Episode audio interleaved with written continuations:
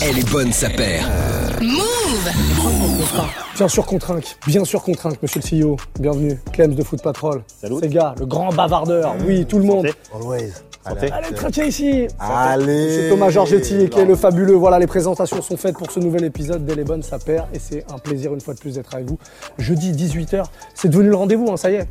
On a nos fidèles, on aime bien, on partage avec eux. Merci de laisser de- toujours plus de commentaires, ça, ça nous fait vraiment plaisir.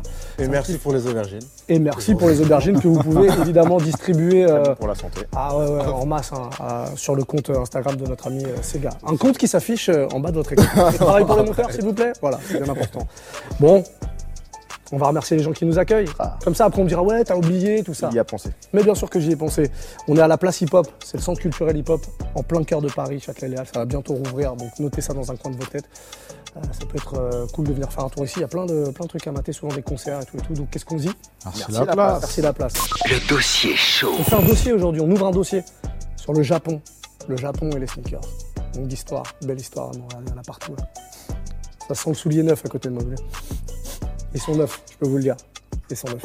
On accueille notre invité parce que oui, on a un invité pour parler de tout ça. On l'accueille. Nicolas Charavet est avec nous et on applaudit les invités évidemment. Salut Nico. Sois le bienvenu. Ben, merci de me recevoir. Installe-toi euh, confortablement, tu nous as ramené des petits trucs, on va déballer tout ça. Euh, Nicolas, on te reçoit parce que, bah, comme pas mal de nos invités, déjà, t'es collectionneur.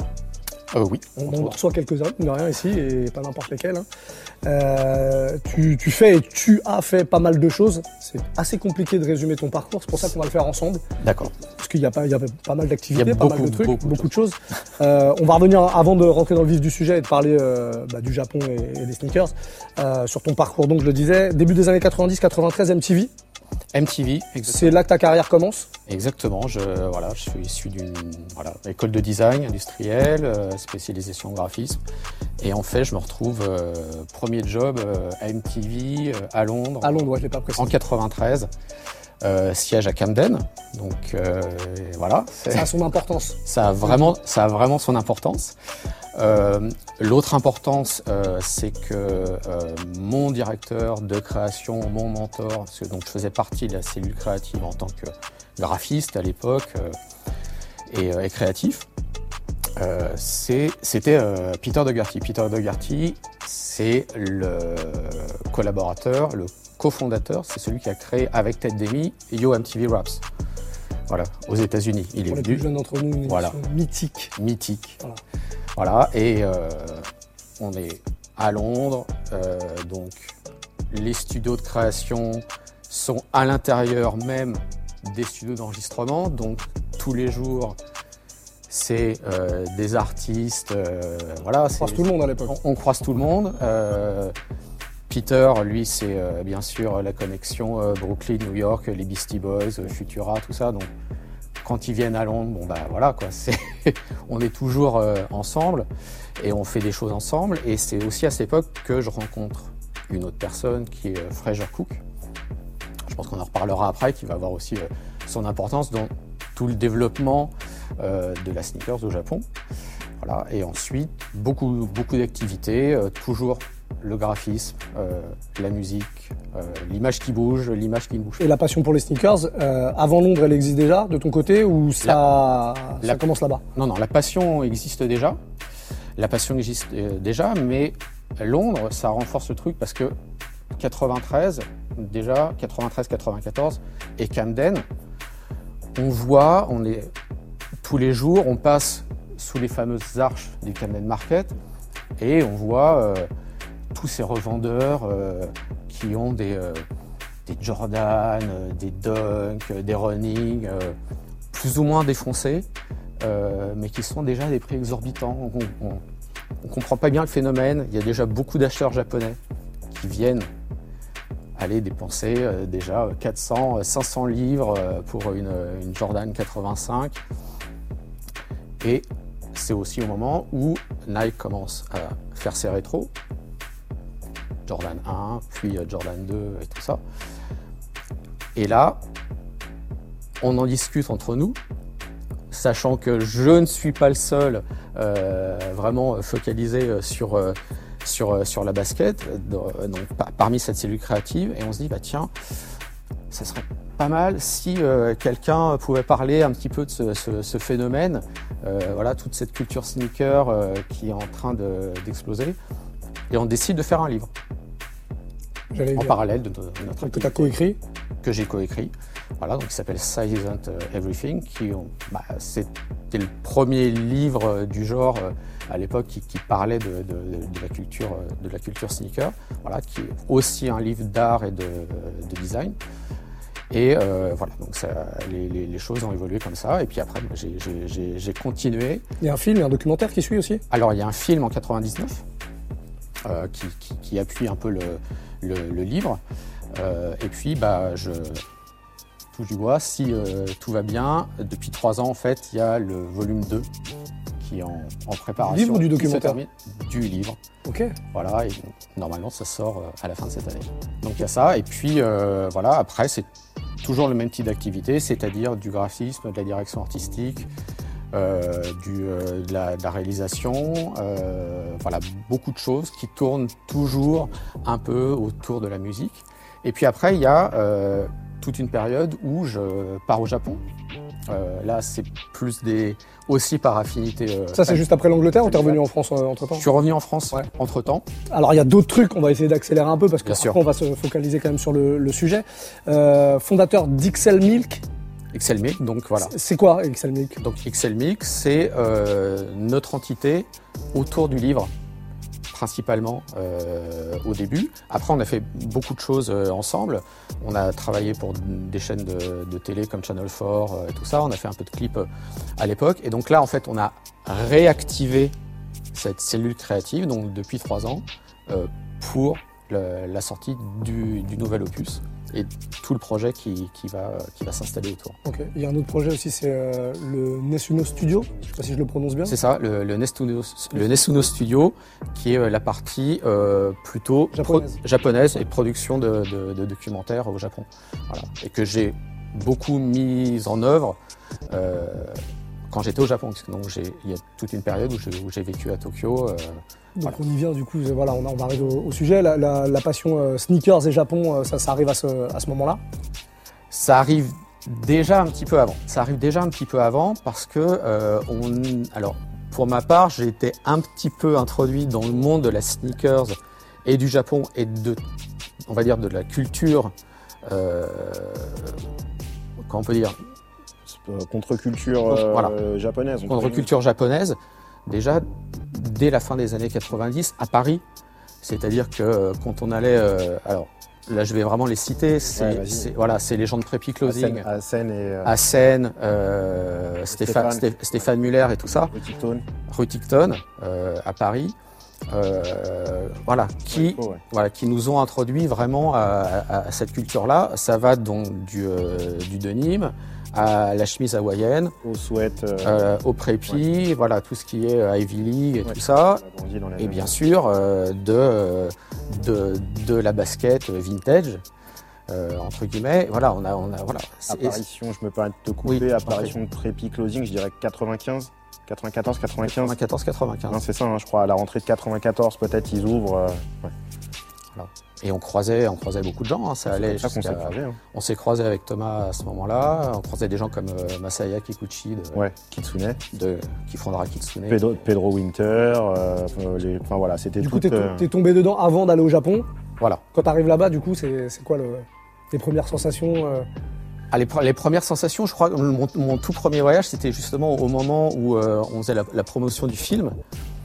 Et euh, bah, voilà, je, je pense que comme tout Européen ou occidental euh, qui se respecte, c'est une énorme claque à chaque fois. Et puis, euh, au, niveau, au niveau sneakers, c'est euh, c'est une espèce de mec. C'est une espèce de mec, c'est-à-dire que c'est c'est comme peut être New York, voilà, mais euh, encore à une En échelle euh, sur, surdimensionnée. En mieux, Thomas dit. Ouais, en mieux. en mieux New York, ça a fait l'histoire. Euh, elle se vivait dans, euh, à la new-yorkaise, mais en fait, les Japonais l'ont sublimé, ils l'ont, ils l'ont mis dans un écrin, dans une belle carte, dans un cadre. Donc, du coup, euh, c'est tout en mieux. C'est la même histoire, mais retravaillé, corrigé. Euh, si c'est abîmé, c'est, c'est, euh, c'est, euh, c'est réparé. Euh, Enfin, c'est voilà, c'est, je sais pas, c'est sublimé. Tout est sublimé. euh, tu l'as rêvé, le Japon l'a fait. quoi. Puis tu as ce côté aussi insulaire, c'est-à-dire que New York c'est très ouvert sur le monde. Ouais. Le Japon c'est plus insulaire, donc plus refermé sur lui-même, donc ça, ça a développé son propre univers et sa propre culture qui est hyper différente. Et donc forcément, New York on peut en voir plein de choses. Le Japon, faut, je pense qu'il faut y être pour vraiment en prendre la, la dimension pleine. Et donc je pense que quand tu arrives, tu dois te prendre une, une claque énorme. C'est lié aussi à l'histoire du pays. hein. Mais justement, Ouais, même c'est pour ça. parler de la culture euh, euh, japonaise, parce qu'ils ils ont leur propre marque, il y, a il y a une vraie histoire euh, Ouais. de la sneaker japonaise. Est-ce qu'on peut faire un petit, un petit historique Bah, Sega, tu veux dire? On va dire que la- la- le- l'histoire de la sneaker japonaise est intimement liée à l'histoire de la mode en fait, et c'est culturel. C'est qu'il faut juste imaginer que le Japon c'est un pays qui reste qui est insulaire et du coup jusqu'à la fin de la Seconde Guerre mondiale. Et donc euh, quand le- l'Américain est, est- est installé au Japon, l'histoire de la, culture japonaise commence à se développer. La culture mode et sneaker japonaise commence à se développer. C'est-à-dire qu'avant, faut imaginer, je schématise volontairement. Avant c'était la campagne, les Américains arrivent et là ils commencent un peu à s'ouvrir au monde. Avant la Seconde Guerre mondiale, ils sont déjà quand même vraiment tournés sur des cultures américaines. Le baseball est déjà très présent euh, en- au, au Japon. Alors ouais, le, ba- le baseball arrive déjà, arrive ouais. déjà au début du siècle en fait, c'est Ouais. vers, euh, vers 1905, Ouais. 1906 Ouais, en fait. avec les- Mizuno déjà qui est avec déjà euh, Mizuno, exactement. Donc Miz- Mizuno commence à, à- à ce moment-là. Euh, D'ailleurs, je crois, je crois que sur la, sur la, sur la devanture du, du, du- du premier magasin de, de Mizuno, je crois que c'est une énorme affiche de Babe Ruth euh, qui, qui doit être là. Euh, et voilà, quoi, c'est, c'est le- voilà, l'équipement, l'équipement sportif démarre. Mais ça, c'est dû, euh, en fait, en, fait, ce qu'il faut vraiment garder à l'esprit, c'est que, comme dit Sega, le, le, le Japon s'est transformé en l'espace de 40 ans. Ouais. C'est-à-dire, c'est de, c'est 1870, euh, 1910. Mm. Donc là, on, on part de, on, on passe de, de l'ère féodale à euh, l'ère euh, industrielle occidentale, euh, voilà. Et puis, forcément, après la Avec- Seconde Guerre mondiale, la- la- la l'administration mondiale, américaine, voilà. Coup de cravache ou C'est avec l'arrivée commence ça à- commence à avoir. ça commence à ouais. s'ouvrir donc à ce qui se passe aux, aux États-Unis, surtout notamment. Et en fait, ils développent une sorte de culture. C'est comme quand tu racontes, ils magnifient. Ils développent une culture où, voilà, c'est très inspiré de ce qui se passe aux States. Donc c'est Ivy League, c'est euh, Preppy, c'est tout ça. Et en fait, ils ont, un- ils gardent ce côté un peu, euh, et ça c'est très culturel du coup, un peu, euh, moi je dis geek. Mais c'est un, un peu côté, euh, on aime le savoir-faire, on aime le storytelling de l'histoire, on est prêt à, dépenser euh, de fou pour, euh, pour, pour, pour un produit de haute qualité, ça c'est un truc qui est très japonais. Et en fait, ils mélangent tout ça et ils développent un peu leur propre culture du coup. Si bien qu'ils ont développé en fait un marché qui est quasi unique euh, au monde, dans le que- sens où euh, il y a des modèles qui sont édités. C'est quoi la première marque? C'est Mizuno? Mizuno. Ouais. Ouais. On en a là, on en a un peu là. Là, là-bas. Mais Mizuno arrive sur le marché, mais ils n'arrivent pas avec la, la- la chaussure. Ils arrivent avec le hardware. Ils vont arriver avec les équipements euh, pour faire du sport. Donc, il y a les battes de baseball, les gants, les balles. Euh, ils arrivent avec le textile au début des années 20. Et c'est à partir du milieu des années 20 où ils commencent à faire leur première pointe. Mais ASICS et Mizuno, ça symbolise bien un peu le rapport de la chaussure et de l'état d'esprit japonais, parce que Mizuno, c'est vraiment l'excellence et le vouloir faire par soi-même et en fait s'autosuffire. ASICS, ça va être plutôt dans le travail de, de recherche avec inspiration venant de l'étranger, justement après-guerre. Mizuno, c'est vraiment l'état d'esprit pur euh, japonais. Ça équipe les, les, les, les, les clubs sportifs, ça équipe les écoles, ça équipe, euh, voilà, c'est quelque chose de très culturel, au même titre que nous, on a Noël ou le coq sportif dans nos marques un peu nationales ou Patrick. Bah, ça fait. euh, ouais, ouais. Oubliez Noël. Ah oui, et, mais Mizuno, c'est leur force, ça a été vraiment de, de dire non à la, à la fabrication américaine, parce qu'ils trouvaient que les Américains avaient des fabrications qui n'étaient pas assez qualitatives par rapport à leur marché, et que ça cassait très facilement, et que ça ne durait pas assez dans le temps. Donc le boss de Mizuno a s'est dit, nous, on va tout faire par nous-mêmes, et on va faire un Made in Japan à tout niveau.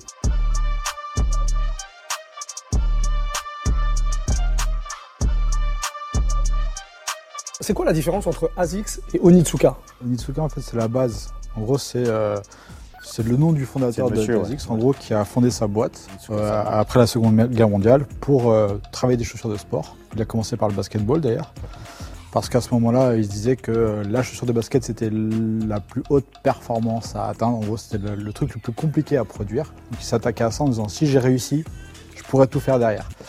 Et ensuite, il s'est associé avec d'autres sociétés, trois autres sociétés qui faisaient, euh, qui faisaient aussi du, ou bien des articles de sport ou bien de la, chaussure également. Et dans les années euh, 70, ils ont fondé ASICS en fait. Donc en fait, Onitsuka, c'est les prémices de ASICS. C'est Un l'histoire. Voilà, c'est ça. À qui on doit la Cortez, la fameuse Cortez d'ailleurs. La, la. Corsair. La Corsair. La Corsair. Enfin, la, Déjà, la, la future Cortez. La. Cortez est inspirée En gros, euh, la ouais. Corsair. Là, l'histoire est un peu particulière parce que en fait, euh, c'est l'inverse de ce qu'on pourrait attendre. En gros, c'est que euh, euh, c'est euh, Phil Knight Qui revend, qui, euh, qui va au Japon un jour et qui découvre ASICS, qui est fasciné par la marque, etc. et qui lui dit, bah, enfin Onitsuka à l'époque, j'aimerais te distribuer aux États-Unis. J'aimerais être ton distributeur aux États-Unis. Onitsuka voit une, opportunité de développement, il signe le truc, et donc par Blue Ribbon Sport, il commence à faire la distribution là-bas. Et en gros, euh, ils introduisent différents modèles, dont ce qui s'appelle la Cortez au début d'ailleurs chez, chez Onitsuka Tiger, qui finalement change de nom pour s'appeler la Corsair. Et en fait, la Cortez était une idée de, enfin, était développée par Bill Bowerman, qui était l'associé de Phil Knight. Et en fait, ils vont garder ce nom, c'est-à-dire que le nom Cortez est déposé par Nike et non par ASICS. Et ensuite, plus tard, ils créeront la Cortez, qui ressemble beaucoup à la, à la Corsair cousine, ouais. Sauf, le, sauf évidemment le, le- signe qui remplace, un souche remplace le, stripe. Et en fait, c'est comme ça que la Cortez, Cortez naît. Et en fait, si vous la regardez, c'est euh, la même chose, c'est la triple semelle, c'est tout est exactement pareil. Quoi. Et Même dans C'est marrant, le- modèle évolue. On a tendance à penser que, que, que- que Nike a été euh, le début de beaucoup de choses, et etc. Alors qu'en fait, non, finalement, ASICS c'était la base de Nike. Quoi. En fait, en fait, il n'y a, pas de- il y a, il y a pas de Nike sans Nitsuka Tiger. Exactement. C'est- aussi simple que ça. exactement. C'est aussi simple que ça. Voilà. Ouais, donc ça, ça remonte. il n'y a, pas de Cortez Voilà. sans Voilà, il n'y a pas de Nike ça, sans. ça- ça remonte à 60, 62, 163, 63. hein. ouais,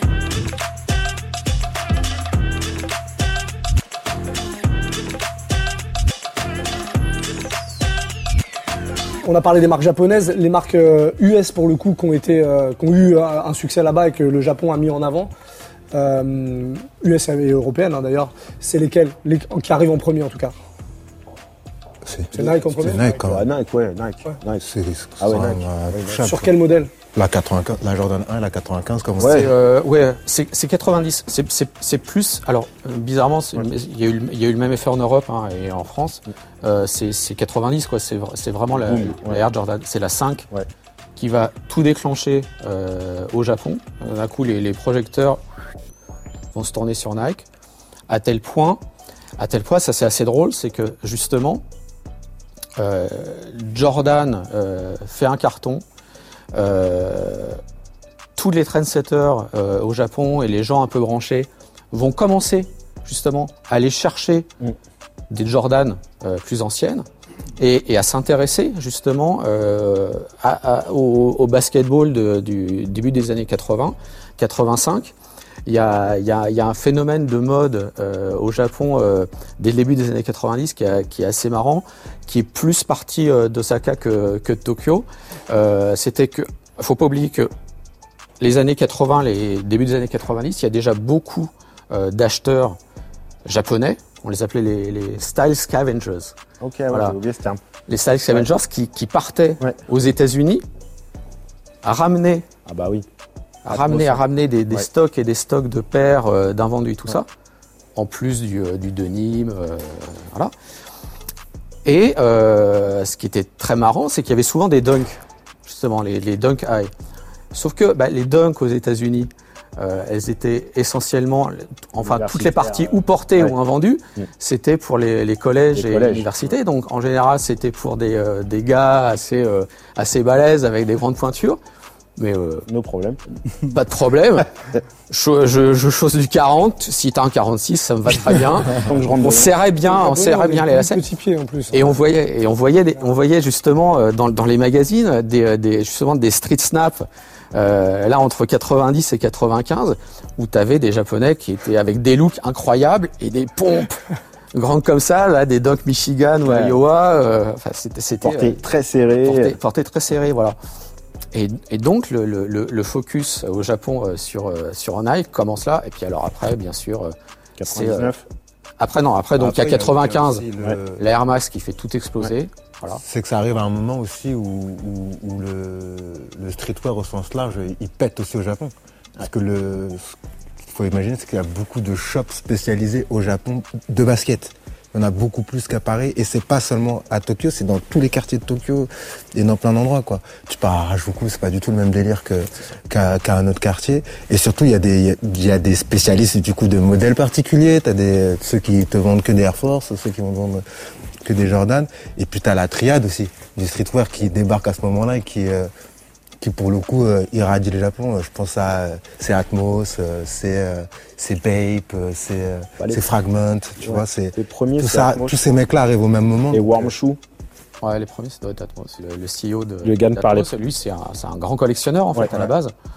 parlait pas un mot d'anglais et est parti euh, avec ses sacs de sport euh, vider des Philadelphie, New York, euh, le New Jersey euh, et revenir et revendre des paires de pompes euh, à Tokyo dès, euh, dès fin 90 ou même milieu 90 puis après ils ouvrent Atmos euh, début 2000 je crois 2000, ouais. Il y a plus de 20 shops Atmos. C'est ça, On s'en rend pas ouais. compte, hein, mais euh, il y en a quand même plus de 20. euh. ça a trusté le ouais ils ont bien bien fait développer le, le retail du- de la sneaker Ouais, et la, et la modèle cul- et la économique. culture pour le coup de la et de la culture, bien sûr Mais encore une fois, il faut aussi resituer le, le marché à l'époque encore. Parce qu'il n'a rien à voir avec aujourd'hui. On en a parlé dans plein d'émissions différentes. Mm. À cette époque-là, euh, les marques ne faisaient pas des collections spéciales, des séries limitées, etc. Les gens allaient récupérer justement des dead stocks d'ailleurs. Ouais. Typiquement, c'est ce qu'ils faisaient. Ils récupéraient des dunks qui étaient des invendus, des choses comme ça, et les reproposaient ailleurs. Mais c'était des produits qui n'étaient pas distribués chez eux. Donc ça avait ce côté un peu extraordinaire. Et, et toutes les offres des, des- des shops pouvaient se différencier par ce biais-là. On avait des paires que les autres n'avaient pas ou que le pays ne proposait pas parce qu'on avait- on avait été les chercher ailleurs en fait. Et c'est un marché qui est complètement différent de ce qu'on peut connaître aujourd'hui. Je pense que les plus jeunes ne peuvent pas vraiment se projeter dans ce genre de choses parce qu'aujourd'hui on connaît euh, l'édition limitée, marketée par Nike, distribuée avec la, avec la distribution choisie par la marque, etc. À l'époque, c'est pas ça. Il y en a surtout une vraie euh, différenciation euh, locale. C'est-à-dire qu'en gros, tu as des produits qui vont sortir qu'en Europe, qu'aux États-Unis, qu'au Japon. Et bah, si tu as un produit qui vient d'ailleurs, en fait, c'est extraordinaire en fait. Il n'y a pas Internet aussi à l'époque. et il n'y a pas Internet surtout. Donc en fait, le seul moyen d'avoir ces produits-là, c'est de voyager, Oui. c'est d'avoir des connexions euh, fortes euh, internationales, c'est ce genre de choses. Et donc tu vas découvrir des choses. Puis tu n'as pas déjà tout vu sur Internet en fait. Donc des fois, tu, tu- tu passes dans un shop, tu vas découvrir un truc que tu n'avais jamais vu dans ce pays-là parce que c'est une exclu US. Et puis tu prends ta claque et tu tombes dedans. Quelque part, la force et l'originalité de, de ce pays, c'est que c'est l'un des rares territoires aujourd'hui qui a encore des exclusivités territoriales. Il y a encore des, c'est Ouais. le- il y a encore des produits qui ne sortent qu'au Japon, ce qui se fait quasiment plus ailleurs. On- n'a plus d'exclusivité Europe ou américaine, c'est très très rare. Le Japon a encore ses produits qui lui sont exclusifs. Et ils ont poussé des marques aussi. hein. On le Mais pense pas, mais genre une marque comme New Balance, elle est plus vendue au Japon qu'en Europe. Et donc c'est des, je veux dire que c'est un marché même pour certaines euh, marques, genre euh, héritage. Moi je dis héritage, c'est toutes les marques qui ont une histoire euh, assez forte qui cartonnent au Japon. Quelles autres marques ont été poussées Il y a des marques européennes qui ont été poussées au Toutes. Japon Elles ont toutes une cellule en fait. Le Jap- toutes les marques sont présentes au Japon et elles existent avec une cellule locale. Tu ne peux- les marques ne peuvent pas exister en propre. Euh, si tu es français, tu peux pas exister tout seul au Japon. Tu es obligé d'avoir euh, des interlocuteurs locaux et une franchise Et il y a- locale. et il y a Pour bien aussi, comprendre euh, Pour bien comprendre, ouais, c'est insulaire, ils ont gardé cet état d'esprit pour garder l'industrie et, et préserver leur industrie, pour pas qu'elle s'évapore. En gros, ils acceptent que tu viennes travailler et offrir ton savoir euh, au Japon Et et, tu te dois développer. Mais par contre, tu dois effectivement montrer entre guillemets patte blanche et t'introduire euh, socialement, t'introduire euh, professionnellement et avoir des interlocuteurs et du staff. Et même pour développer un, un Bien business sûr. en fait. Et c'est pour ça que vous avez des cellules chez Converse qui s'appellent White Lab, non Ou je sais plus, non Euh, ouais, c'est ça, White Lab. White Lab. Euh, après, tu as le Nyco.jp, euh, New Balance, il y a aussi un département avec un département spécifique pour. euh, c'est vraiment un. C'est comme une couveuse en fait. C'est une couveuse à tendance et les marques l'ont compris dès la fin des années 90. Donc ils avaient quand même tout intérêt à développer un pôle là-bas car le consommateur est en avance par rapport au reste du monde, que ses capacités d'achat sont supérieures aux trois quarts du reste du monde. Il peut très bien mettre euh, 10, enfin 1500 euros dans une paire de baskets et manger euh, que euh, euh, chez nous on dirait des pommes de terre ou des pâtes. Les ramen. Euh, voilà, il va manger des, des ramen ou des gyoza jusqu'à pendant, pendant tout le mois, c'est pas grave. À partir du moment où le, le plaisir personnel est présent et que euh, l'objet est à domicile, ça passe, ça passe au-dessus de tout. On va parler un peu des collabs. On n'a pas trop parlé des collabs. Enfin, tu t'en parlais rapidement, mais on n'a on n'a pas cité de, de collabs en particulier. Euh, les collabs Japon avec le reste du monde, ça arrive quand? Fin 90, début 2000. Ouais. Julia, Julia Ouais, Watanabe, Julia Watanabe, euh, euh, quand- quand comme des la- gars, la voilà. Zubhaven, La soupe, ouais, Superfly, euh, tout ça, c'est euh, 99-2002 euh, environ. Y3 aussi, pareil, c'est 2002. Y3, ouais, ça arrivera un petit peu après. Ouais, c'est plus 2000. Euh, Enfin, c'est plus 2001, 2002, je crois, Ouais, ouais. Y3. Il avait, il avait tenté Nike avant, mais euh, euh, voilà, euh, c'est ça. C'était, c'était, c'était le discours de Nike, euh, fin, fin milieu, fin 90. Ils disaient non, non, on n'est pas, on n'est pas une marque de mode. Ouais. On se cantonne au Jusqu'à au sport. 2008-2009, jusqu'à Donc, il est allé l'apparition. voir Adidas euh, et Adidas ouais, euh, tout de suite euh, comprend bien ce que vous voulez faire. Ouais, on, euh, bien, ça va être bien. Faisons années- un tour- juste un petit tour comme ça, vous allez, vous allez nous citer chacun une collab qui vous a marqué. On reste sur Babe Non, je vais dire un Ah. truc un peu plus fou. Je vais dire qui n'existe plus. Mad Foot, Junya Watanabe. Voilà, je te laisse avec ça. Non, raconte-nous, raconte- des histoires. T'es là pour raconter des histoires. Non, Mad Foot, en fait, c'est une marque très hip-hop, euh, très basketball, avec des inspirations. euh, en fait, c'est un peu un troupe pour ceux qui, euh, un troupe des années, des ambiances troupe années 80, basculé dans les années 2000, début 2000, donc des high top, des Air Force, des choses comme ça, en inspiration. Beaucoup présente avec Bape. Et au final disparaîtra euh, il y a 10, 11 ans. J'ai pas retrouvé de nouvelles traces de cette marque-là, mais a, marché très très fort sur le côté, sur l'avènement très hip-hop euh, au Japon avec euh, les Pharrell Williams, le début de Kanye West, tout ça. Euh, Bape et Nigo les accueillent à bras ouverts et on fait aussi euh, des, on fait une destination de style et d'autres marques sont en périphérie. Il y a Swagger aussi, il y a pas mal de choses qui, qui tournent autour de tout ça. Cette tendance sera très ostentatoire, très marquante, donc elle partira assez vite. Restera de ces périodes-là euh, en même temps bah, Visvim, euh, Visvim et Babe Star, je dirais. Voilà. C'est pour ça que je te dirais cette, cette collab-là, parce qu'elle m'a bien surprise. Nico? Plein de choses, mais j'ai envie de dire, là, c'est vraiment, voilà, c'est- les goûts personnels et puis c'est mon passif. Ça va, ça va fatalement être ce que fait Sakai, euh, et ouais, ce qu'a fait Sakai sur la sur la LD Waffle, euh, Ouais, tout ça, parce que c'est euh, Beaucoup plus récent là pour le coup. Ouais. ah oui, pour le coup, c'est Ouais, complètement récent, quoi. J'ai j'ai des choses qui, qui auraient pu me venir euh, en tête comme ça, euh, avec euh, avec un, un- un passé un peu plus large, mais mais voilà, quoi. C'est c'est c'est c'est quelque chose qui est assez in- incroyable parce que pour moi, ça ça résume un, un petit peu euh, tout euh, ce que peut être euh, c'est- c'est- cette convergence euh, entre euh, aller euh, prendre finalement la- le meilleur ADN des, De tout, quoi. de tout. Ouais. Euh, voilà, le, c'est, c'est, c'est, enfin, le, le travail qu'elle a fait, c'est, c'est, c'est juste incroyable, quoi. Restons euh, sur le, le- le présent là. Qu'est-ce qu'est-ce qu'elles proposent les marques aujourd'hui euh, en 2021, les marques japonaises? Il y a des nouvelles marques, il y a des. Ouais. C'est quoi les nouvelles marques sur les, il y a Undershem qui présente vraiment un savoir-faire, qui, rejo- qui rejoint un peu l'état d'esprit de Sakai parce qu'au final, mais ils sont sur un côté beaucoup plus héritage et moins mode. Mais c'est d'aller c'est- aussi. hein. Et ouais, c'est d'aller chercher en fait des, vraiment des silhouettes classiques et arriver à les monter sur des, comme des chaussures de ville pour leur donner vraiment un prestige et un, et un, et un piédestal important. Je pense que Travis Scott va peut-être aller dans cette direction, on en reparlera à la fin de l'année, mais je pense que la prochaine Air Max, la Soul devrait aller un peu dans cette euh, sens un peu hybride de savoir. voilà, comme tu dis, enfin, tout le travail de Ryokashi Wazaki là, sur, euh, sur Underskim. J'ai- j'ai- j'ai eu- Non, mais tu as dit bon, le bon terme. Je souligne, Le français. Français. Le français. Undershem. Ah, j'ai, en fait, ah, j'ai, je suis un peu son travail. J'ai, eu la chance de, de- de le rencontrer euh, plusieurs fois, ou à Paris quand, quand il venait, ou, euh, ou à Tokyo. En fait, il est, euh, lui, il est d'Asakusa, vraiment quartier très très très très sympa, très très populaire de Tokyo.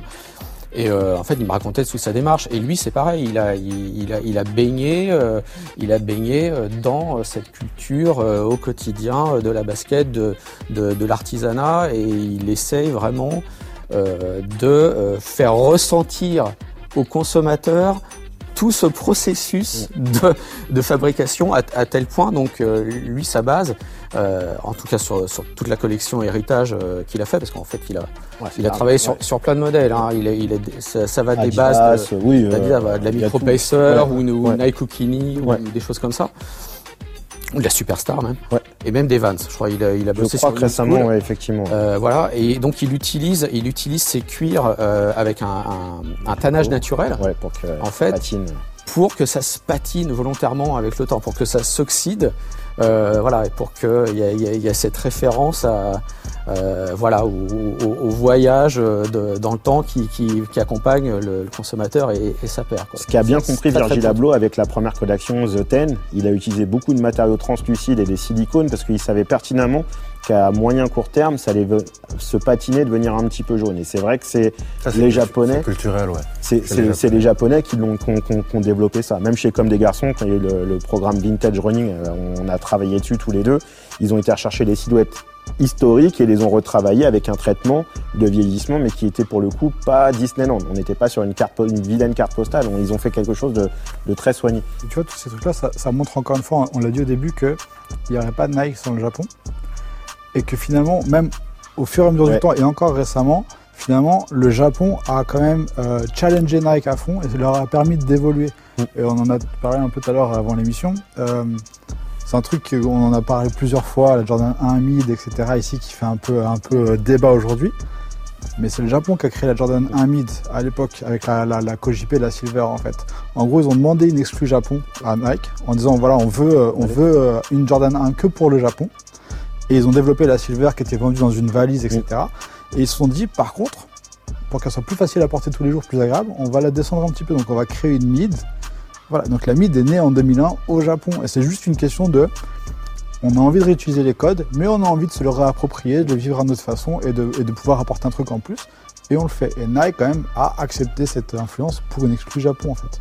Et voilà, aujourd'hui, bon, Ils en profitent aujourd'hui euh, largement. Ils en profitent autrement, mais c'est vrai que c'est des trucs qui sont un peu temps, c'est des vrais game changers, quoi. C'est exactement. Je vous propose qu'on clôture là parce qu'on a été très bavard. Je sais que vous avez encore plein de trucs à dire, c'est vrai. On va tenir encore. Euh, pour clôturer juste, on va, on va ouvrir le sac euh, euh, de ce que Alors, tu nous as oui. parce qu'on l'a, on l'a presque oublié.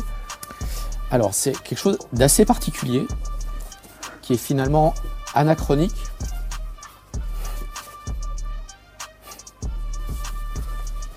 C'est finalement, donc c'est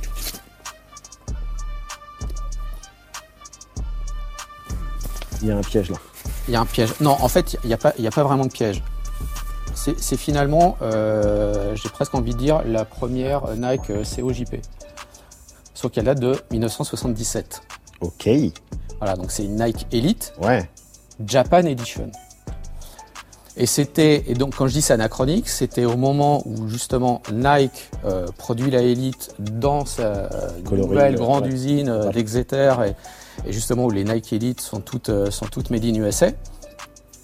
Sauf que, n'oublie pas les consommateurs japonais, c'est vraiment euh, euh, la Elite, c'est la, la chaussure qui révolutionne un peu tout avec euh, la, la midsole euh, EVA.